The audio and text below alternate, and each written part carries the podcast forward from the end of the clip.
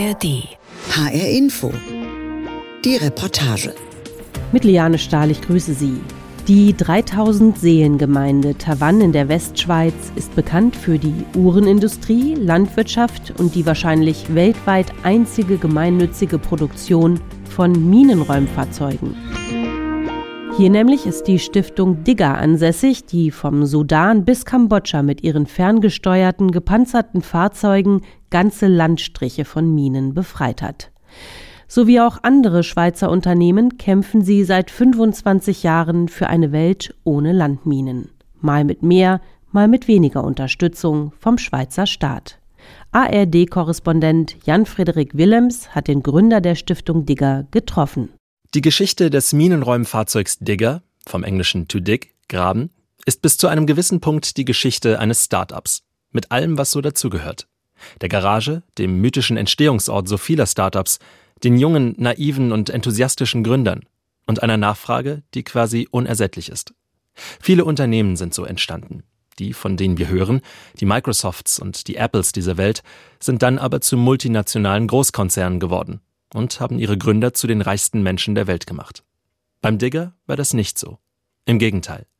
Der Digger hat seinen Erfinder an der Menschheit zweifeln lassen, ihn in einen Burnout getrieben und die Welt am Ende doch ein bisschen besser gemacht. Aber eins nach dem anderen. Am Anfang ist alles noch ganz einfach. Der Erfinder des Diggers ist Frédéric Gern, Jahrgang 1969, aufgewachsen im Dorf Saint-Imier im Berner Jura im Nordwesten der Schweiz. Und er erzählt, dass alles beginnt, als er noch ein Kind ist. Das hat angefangen, als ich vielleicht sechs Jahre alt war. Als Kind war ich begeistert von allem, was explodiert, von Waffen. Ich war nicht gewalttätig, gar nicht, aber die Technologie dahinter faszinierte mich. Als ich sechs war, habe ich deshalb auch ein Auge bei einem Unfall verloren. Aber das hat mich nicht davon abgehalten. Ich habe in meiner ganzen Kindheit Sachen erfunden. Aus dem Jungen mit der Faszination für den großen Knall wird ein Erwachsener. Friedrich Gern wählt einen Beruf, der seiner Erfinderleidenschaft gerecht wird. Er wird Ingenieur. Und mit dem Alter kommt die Erkenntnis, Explosionen sind in den seltensten Fällen ein unschuldiger Jungenspaß. Der Idealist fragt sich, was kann ein Ingenieur tun, um die Welt zu verbessern? Die Antwort kommt in Form eines Rufs von der renommierten Eidgenössischen Technischen Hochschule Lausanne am Genfer See. Ein Professor arbeitet an einem ferngesteuerten Minenräumroboter. Und Friedrich Gern weiß, das ist es. Er heuert als Chefingenieur bei dem Projekt an. Es ist dieser Job, der seinen weiteren Lebensweg bestimmen soll. Denn 1998 kommt ein Bekannter auf Friedrich Gern zu. Er braucht Hilfe, um das Umland der bosnischen Hauptstadt Sarajevo von Minen zu befreien. Der Bosnienkrieg ist zu diesem Zeitpunkt gerade mal drei Jahre vorbei und niemand weiß so recht, wie viele Landminen und nicht explodierte Munition noch unter der Erde versteckt sind. Keine der Armeen war so nett, genaue Pläne zu hinterlassen. NGOs gehen teilweise von tausenden Quadratkilometern vermintem Gebiet und zehn bis hunderttausenden Minen aus. Und Sarajevo bildet keine Ausnahme. Ich habe mich mit diesem Minenräumer in einem Restaurant unterhalten und er malt auf eine Papierserviette eine Zeichnung und sagt, rund um Sarajevo gibt es Baustellen voller Gestrüpp und in diesem Gestrüpp befinden sich Minen, die mit Stolperdraht ausgelöst werden. Das ist sehr gefährlich. Kannst du mir nicht eine Maschine bauen, die kleinen Explosionen standhält? Eine Art gepanzerten, ferngesteuerten Rasenmäher? Frederik Gern sagt sofort zu. Er ist damals 29 und gleichermaßen enthusiastisch wie naiv. Und weil er als Elektroingenieur wenig von Panzern versteht, fragt er im Freundeskreis herum. Er fängt an, Gleichgesinnte um sich zu scharen, darunter viele passionierte Bastler, Teenager, die teils noch zur Schule gehen, Studierende, Landwirte, die was von Traktoren und Motoren verstehen, Ingenieure. Sie machen sich in ihrer Freizeit ans Werk, arbeiten nachts und an Wochenenden. Für den ersten Digger rechnet Frédéric Gern mit einer Bauzeit von sechs Monaten. Am Ende dauert es fünf Jahre. Dann rollt Gerns gepanzerter Rasenmäher, der Digger, so genannt, weil er die Erde umgräbt. Der scherzhafte Spitzname des ersten Gefährts ist allerdings Cacahuète, die Erdnuss. Er sieht aus wie ein Miniaturtraktor mit Ketten statt Rädern und hat kein Führerhaus, weil ferngesteuert. Er ist mit militärgrau lackiertem Stahl verkleidet, wiegt vier Tonnen und wird von einem 65 PS Motor angetrieben. Vor dem Gefährt eine anderthalb Meter breite, knallrot lackierte, waagerechte Walze, an der ellenlange, schwere Eisenketten hängen. Dreht sich die Walze, schneiden die Ketten durch Gras, Gestrüpp und Büsche und hauen auf den Boden. Explodiert dann eine Landmine, wird die Schockwelle durch den schiffsrumpfartigen Unterbau des Diggers zu den Seiten durch das Kettenfahrwerk hindurch abgeleitet. Im Kern eigentlich eine ziemlich simple Maschine.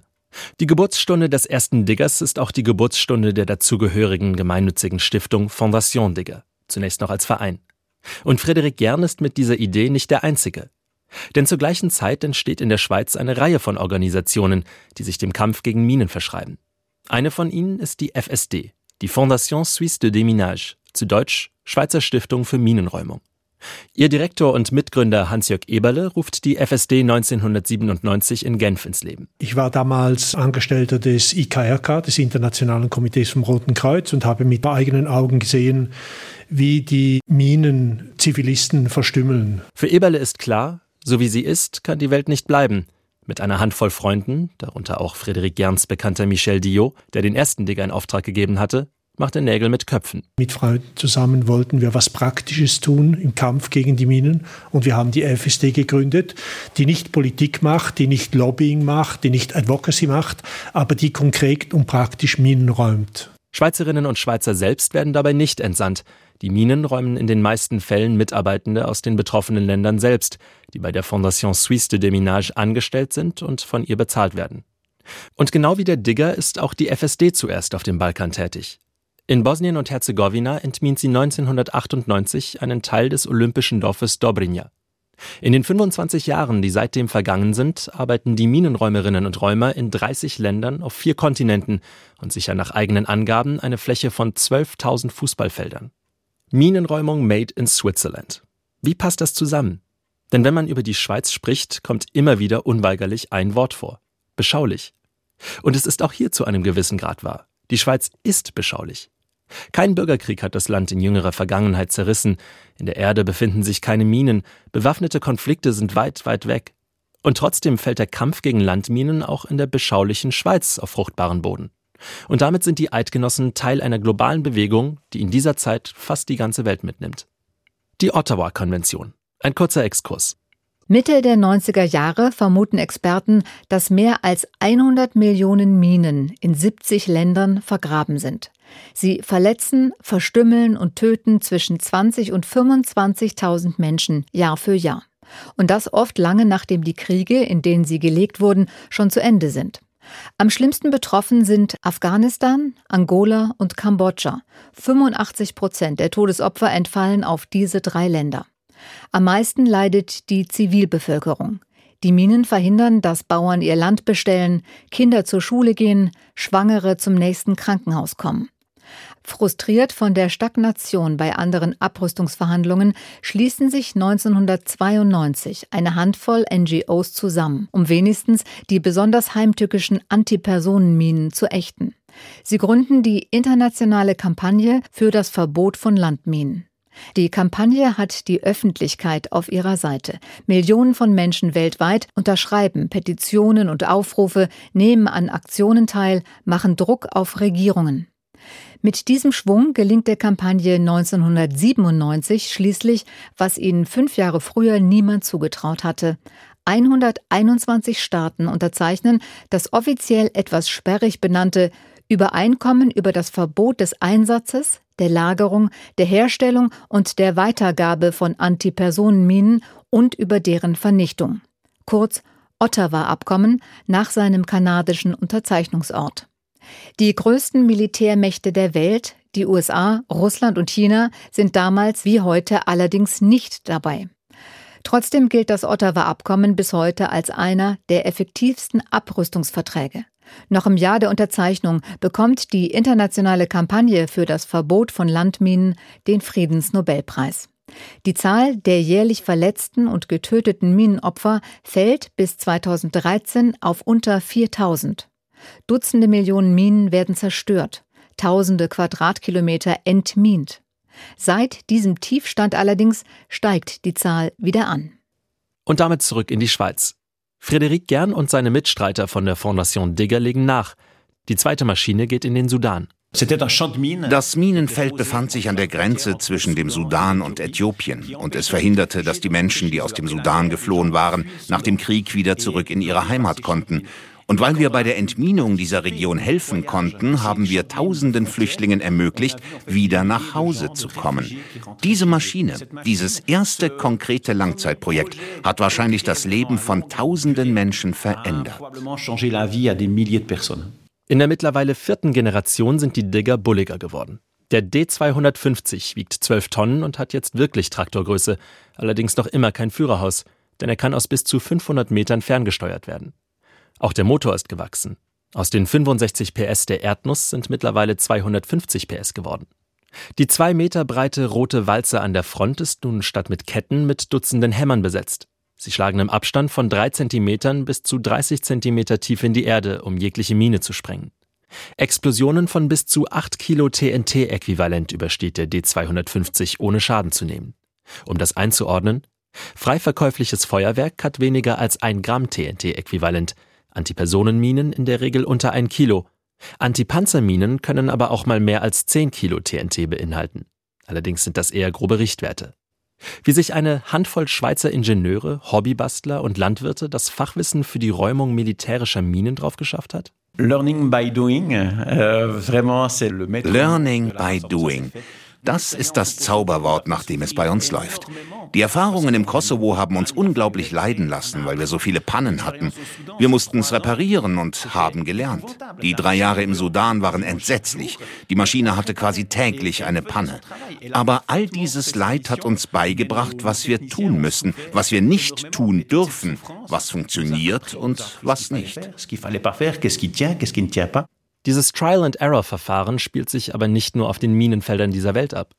Seit 2004 ist die Fondation Digger im dreieinhalbtausend Seelendorf Tavannes ansässig, in der Heimat von Frederik Gern im Berner Jura. Hier schweißen, nieten und schrauben die 20 Angestellten die Digger zusammen, ausgerechnet in einem alten Arsenal der Schweizer Armee. Ein Glücksgriff. Denn das Dorf hat die Tüftler ins Herz geschlossen. In einer Volksabstimmung entscheiden die Anwohnerinnen und Anwohner, das alte Arsenal zu kaufen und der Stiftung für einen symbolischen Spottpreis zu vermieten. Die Region, sagt Frédéric Gern, sei Teil der Identität der Fondation Digger. Notre fondation sans cette région n'existe pas. Ohne die Region gäbe es die Stiftung nicht. Was ist das für ein Dorf? Wie ticken diese Menschen, die Frédéric Gern und sein Team mit offenen Armen empfangen haben, auch wenn die Arbeit an den Diggern selten im Einklang mit dem Lärmschutz steht? Und auch nicht die großen Steuermillionen in die Kasse spült. Denn das tun viele andere in der Gegend. Neben Landwirtschaft und Maschinenbau ist der Berner Jura eine Wiege der Schweizer Uhrenindustrie. Rolex, Longines, Omega, Swatch, sie alle wurden in der Region gegründet oder unterhalten hier Produktionsstätten. Spitzname Watch Valley, das Uhrental. Fabien Worp ist Bürgermeister von Tavannes. Und der fitte N30er beschreibt die Menschen in seiner Heimat so. Unsere Region ist ziemlich ungewöhnlich. Wir haben hier große Industriebetriebe und die Leute, die die gegründet haben, die leben immer noch hier, die hängen an der Region, auch wenn sie viel Zeit in Tokio oder New York verbringen. Und trotzdem können Sie diese Leute auf einem Dorffest treffen, wo sie ein Bierchen an der Bar trinken. Man bleibt hier sehr bodenständig. Eine Gemeinschaft, in die Frederik Gern gut reinpasst. Bürgermeister Worp jedenfalls ist ein Fan des Bastlers. Monsieur Gern, c'est quelqu'un qui mérite d'être connu. Monsieur Gern ist jemand, der es verdient, bekannt zu sein. Er ist sehr dynamisch, sehr interessant und hatte einen ziemlich ungewöhnlichen Lebensweg. Frederik mochte es, in einer Garage Sachen zu sprengen, hat sich dann aber gesagt, okay, es ist gut, Sachen in die Luft zu jagen, aber es ist noch besser, Menschen zu helfen. Und er hat es geschafft, beides miteinander zu vereinbaren. Deshalb finde ich diese Geschichte fabelhaft. Der Solidarität der Dorfgemeinschaft ist es wohl auch zu verdanken, dass es die Fondation Digger heute überhaupt noch gibt. Denn nach den anfänglichen Erfolgen stoßen Friedrich Gern und sein Team Mitte der 2010er Jahre an ihre Grenzen. Es beginnen harte Zeiten. Es fehlt an Aufträgen, es fehlt an Geld. Gern kann seine Mitarbeitenden nicht mehr bezahlen. Trotzdem bleiben sie ihm und der Stiftung treu. Er erzählt von einer besonders niederschmetternden Geschichte. Ich erinnere mich an den Tag, an dem ich komplett entmutigt war. Wir hatten die Chance, ein Projekt in einem afrikanischen Land aufzuziehen. Also haben wir den Botschafter eingeladen, der für die Entscheidung verantwortlich war. Und plötzlich sagt dieser Botschafter, Monsieur Gern, es ist ganz furchtbar. Ich habe da diese Villa in Luxemburg und da müsste unbedingt mal jemand das Dach neu machen. Er hat mich also aufgefordert, ihn zu bestechen. Gern hält an seinen Idealen fest. Er lässt den korrupten Botschafter abblitzen. Seine Stiftung, seine Vision, seine Mitarbeitenden sind damit aber am Tiefpunkt angekommen. Und die Durststrecke für die Fondation Digger ist auch ein persönlicher Nullpunkt für Gern. Die Anstrengung macht ihn kaputt. Die Geschichte mit dem Botschafter gibt ihm schließlich den Rest. Die Diagnose? Burnout. Sechs Monate ist er krankgeschrieben. Là, je me suis vraiment posé beaucoup de questions. Je me suis dit, on se bat comme des fous. An diesem Punkt habe ich mir viele Fragen gestellt. Wir haben gekämpft wie die Irren. Ich habe einen Teil meiner Gesundheit geopfert. Wir hatten keine Gehälter, unsere Familien haben gelitten. Es sind Leute aus dem Dorf gekommen, um uns Essen ins Büro zu bringen. Ich war kurz davor, alles aufzugeben an diesem Tag. Es ist die härteste Zeit in Friedrich Gerns Leben. Und auch vom Staat kommt in dieser Periode nicht viel Unterstützung. 2015 finanziert er noch einen Digger, der nach Mosambik geschickt wird und hilft, das Land vollständig von Minen zu befreien. Dann ist plötzlich Schluss. Die Regierung scheint nicht mehr an der aktiven Minenräumung interessiert zu sein. Das gleiche berichtet auch Hans-Jörg Eberle von der Fondation Suisse de Déminage. Die FSD finanziert sich wie die Fondation Digger durch private Spenden. Dazu kommen Unternehmen, Kommunen, die EU und UN-Organisationen. Die Schweizer Regierung habe die FSD in den vergangenen 25 Jahren allerdings nicht oder nur sehr zögerlich unterstützt, beklagt Eberle. Ich weiß die Argumentation dafür nicht. Die offizielle Schweiz hat immer den Kampf gegen Landminen unterstützt, aber nicht die praktische Minenräumung. Klingt paradox. Wie kann man den Kampf gegen Landminen unterstützen, ohne Minen zu räumen? Die Frage führt zum Schweizer Schwergewicht in der Branche, dem Genfer Internationalen Zentrum für humanitäre Minenräumung, auf Englisch abgekürzt GICHD oder wieder eingedeutscht Gicht. Auch das Gicht wurde vor rund 25 Jahren gegründet, während man die Fondation Digger aber in einem alten Militärgebäude in einem Bergdorf und die FSD in einer Remise in einem Hinterhof findet, ist das Gicht Maison de la Paix, dem Haus des Friedens, beheimatet. Einem 200 Millionen Franken Bau mit Glasfassaden in direkter Nachbarschaft zur UN und mit Blick auf den Genfer See. Es gibt durchaus schlechtere Adressen. Das Gicht hat schon sowohl mit der Fondation Digger als auch mit der FSD zusammengearbeitet, allerdings ist die aktive Minensprengung nicht seine Sache. Einer der führenden Köpfe des Gicht ist Valon Kumnova, Leiter der Abteilung Minenräumung. Er beschreibt die Aufgabe seiner Organisation so.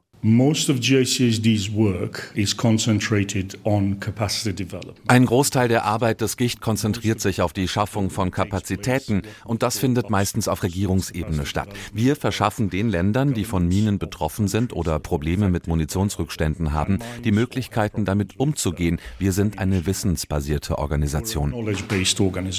Konkret sieht diese wissensbasierte Kapazitätenbeschaffung so aus. Das Gicht führt Studien dazu durch, wie Minenräumprogramme am effektivsten durchgeführt werden, überträgt dieses Wissen in Standards und Normen für die Räumung und verbreitet es dann in Form von Trainings und Beratung. 40 bis 50 Länder werden auf diese Weise von dem Zentrum unterstützt, vom Irak über Mali bis zum Jemen. Ein Modell, mit dem die Schweiz mehr anfangen zu können scheint als etwa mit dem Digger oder der FSD. Die Schweizer Bundesregierung jedenfalls gehört zu den großen Financiers des Gicht. Um den Bereich Minenräumung kümmern sich die eidgenössischen Departements für Auswärtige Angelegenheiten und für Verteidigung, die Gegenstücke zu unseren Bundesministerien. Botschafter Simon Geisbühler ist Chef der Abteilung Frieden und Menschenrechte im Außendepartement und rechnet vor, was das Gicht dem Staat wert ist. Dort steuert die Schweiz ungefähr 10 Millionen Schweizer Franken pro Jahr bei, eben an insgesamt an die Funktionsweise dieses, dieses Zentrums. Und das ist immerhin die Hälfte der 20 Millionen Franken, die dem Zentrum insgesamt pro Jahr zur Verfügung stehen. Eine Unterstützung, die auch in Zukunft weitergehen soll. In diesem Jahr hat die Schweizer Regierung den Aktionsplan Humanitäre Minenräumung 2023 bis 2026 aufgelegt. Für den stehen jährlich 17 Millionen Franken zur Verfügung. Und in dieses Schema passen die selbsternannten naiven Optimisten von der Fondation Digger nicht wirklich rein. Einerseits, weil die Schweiz die praktische Minenräumarbeit nicht als Kerngeschäft der Entwicklungszusammenarbeit ansieht, andererseits, weil die Fondation Digger aus Sicht von Botschafter Geisbühler ein zu kleiner Anbieter ist. Gerade mal ein bis zwei Maschinen stellt die Fondation pro Jahr her. Da sind größere Anbieter besser aufgestellt, die viel mehr Fahrzeuge herstellen können. Wenn Sie nur ein oder zwei Maschinen haben, ist das natürlich ein riesiger Aufwand, dann jemanden spezifisch für diese Maschine auszubilden und diese Maschine dann spezifisch zu konfigurieren. Doch das könnte sich in Zukunft ändern. Denn auch an der Schweiz ist die Zeitenwende, die der russische Überfall auf die Ukraine bedeutet, nicht vorbeigegangen. Eine Fläche fast halb so groß wie Deutschland soll in der Ukraine mittlerweile von Minen und nicht explodierten Blindgängern durchsetzt sein. Mehr als 700 Zivilistinnen und Zivilisten haben sie seit Kriegsbeginn verletzt oder das Leben gekostet. Auch nach der Zerstörung des Kachowka-Staudamms war die Gefahr durch weggespülte Landminen ein Thema. Um das Land bei der Minenräumung zu unterstützen, will die Schweizer Regierung allein in diesem Jahr zusätzliche 7,5 Millionen Franken investieren. Und davon profitiert auch die Fondation Digger. Denn das Verteidigungsdepartement hat eine der Maschinen bestellt, die dann in die Ukraine geschickt werden soll. Ein Umdenken, das nicht nur Friedrich Gern und die Stiftung bitter nötig hatten. Die Ukraine ist ein Land, das sich aus seiner furchtbaren Situation und von den Minen befreien will. Und dafür will sie alle verfügbaren Mittel einsetzen. Und in der Ukraine haben sie entschieden, dass Maschinen die Lösung sind. Und auch die Fondation Suisse de Déminage kommt in den Plänen der Schweizer Regierung vor. Von den 7,5 Millionen Franken für die Minenräumung in der Ukraine gehen rund 1,5 Millionen an die FSD. In der Region um Kharkiv soll die FSD Minen und Munitionsreste räumen. Ein wichtiges Projekt für Botschafter Simon Geisbühler. Ich habe die Situation in Kharkiv gesehen und da kann nichts ausgesät werden. Es ist wirklich katastrophal, die Situation, weil alle Felder sind vermint. Da besteht ein unmittelbarer, sehr dringender Bedarf und wir sind sehr froh, dass wir das mit dieser Schweizer Organisation machen können. Frederik Gern aber ist nicht mit einem Projekt, mit nur einem Digger für die Ukraine zufrieden. Vor kurzer Zeit war auch er in der Ukraine. In der Nähe von Kiew hat er über eine neue Idee verhandelt. Die Fondation möchte den Ukrainern die Möglichkeit geben, selbst in großem Stil Digger zu bauen. Wir sind eine Stiftung ohne kommerzielles Interesse. Wir haben gar nichts dagegen, Hilfe zur Selbsthilfe zu geben. Wir sind nicht auf Profit aus, wir sind aufs Ziel fokussiert. Und das Ziel ist es, den Menschen Arbeit zu geben. Die ukrainische Wirtschaft leidet enorm. Das ist eines der großen Probleme. Und wir können Jobs schaffen und gleichzeitig Minenräumfahrzeuge herstellen. Zusammen mit der Schweizer Botschaft in Kiew arbeitet Gern nun daran, das Projekt in trockene Tücher zu bekommen. Vor dem Hintergrund, dass das Team in den vergangenen 25 Jahren gerade mal 17 Maschinen gebaut hat, wäre das ein gigantischer Sprung. Die Nachfrage danach ist jedenfalls da. Denn das vermiente Land fehlt vor allem der Landwirtschaft und damit der weltweiten Lebensmittelproduktion. Aus diesem Grund sind es auch immer schon die Landwirte gewesen, die die Fondation Digger von Tag 1 an unterstützten. Landwirte haben kein Verständnis dafür, dass Felder nicht genutzt werden, dass Menschen deshalb verhungern, dass andere Bauern bei Explosionen sterben. Landwirte haben eine Sensibilität für diese Situation und sie waren auch die Ersten, die bei unserem Projekt mitgemacht haben. Und so wird aus dem Kampf gegen Minen auch der Kampf gegen den globalen Hunger viel Last auf den Schultern von Menschen wie Friedrich Gern und seiner Bastlertruppe. Last, die ihn schon einmal in den Burnout getrieben hat. Deshalb versucht er es heute etwas ruhiger angehen zu lassen. Um einen Ausgleich von der Arbeit, dem Stress, den Enttäuschungen zu haben, hat er damit angefangen, selbst Bier zu brauen. Pilz, Weißbier, Indian Pale Ale, dunkles Ale. Der Erfinder und Tüftler nimmt sein Hobby ernst. Und weil die Arbeit am Braukessel und das damit verbundene Seelenheil seine Zeit verlangt, hat Gern seine Arbeit für den Digger reduziert Zumindest war das der Plan. Ich habe auf 80 Prozent reduziert. Aber man kann auch nicht aufhören, wenn man da erstmal drin ist. Also arbeite ich jetzt quasi trotzdem Vollzeit.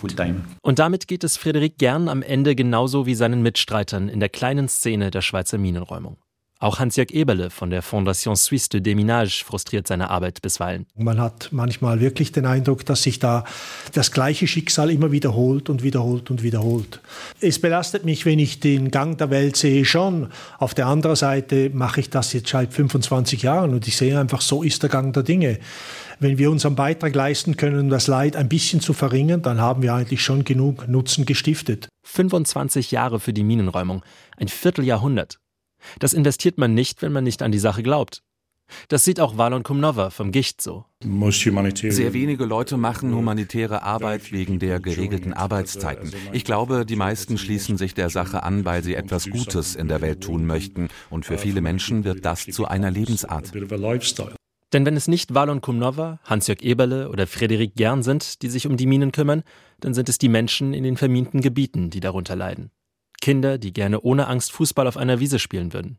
Väter, die wohlbehalten von der Arbeit nach Hause zurückkommen möchten. Landwirtinnen und Landwirte, die auch gerne im beschaulichen Berner Jura Land bestellen würden, aber in Afghanistan, Bosnien oder der Ukraine Tag für Tag ihr Leben aufs Spiel setzen müssen. Man kann einfach nicht aufhören. Man sieht so viel Leid und das ist furchtbar. Es ist furchtbar, weil dahinter immer ein Bauer steht, eine Familie, Menschen, die oft eh schon nur wenig haben, die leiden werden. Und das ist furchtbar. Ich habe große Niederlagen erlitten, riesige Enttäuschungen erlebt. Und das tut sehr, sehr weh. Und gerade weil es so sehr weh tut, kommt auch für Frederik Gern Aufhören nicht in Frage. Der Digger, ein Schweizer Dorf, will die Welt von Landminen befreien. ARD-Korrespondent Jan-Frederik Willems hat darüber berichtet. Mein Name ist Liane Stahl und die Reportage als Podcast gibt's wie immer auch auf hrinforadio.de und in der ARD Audiothek.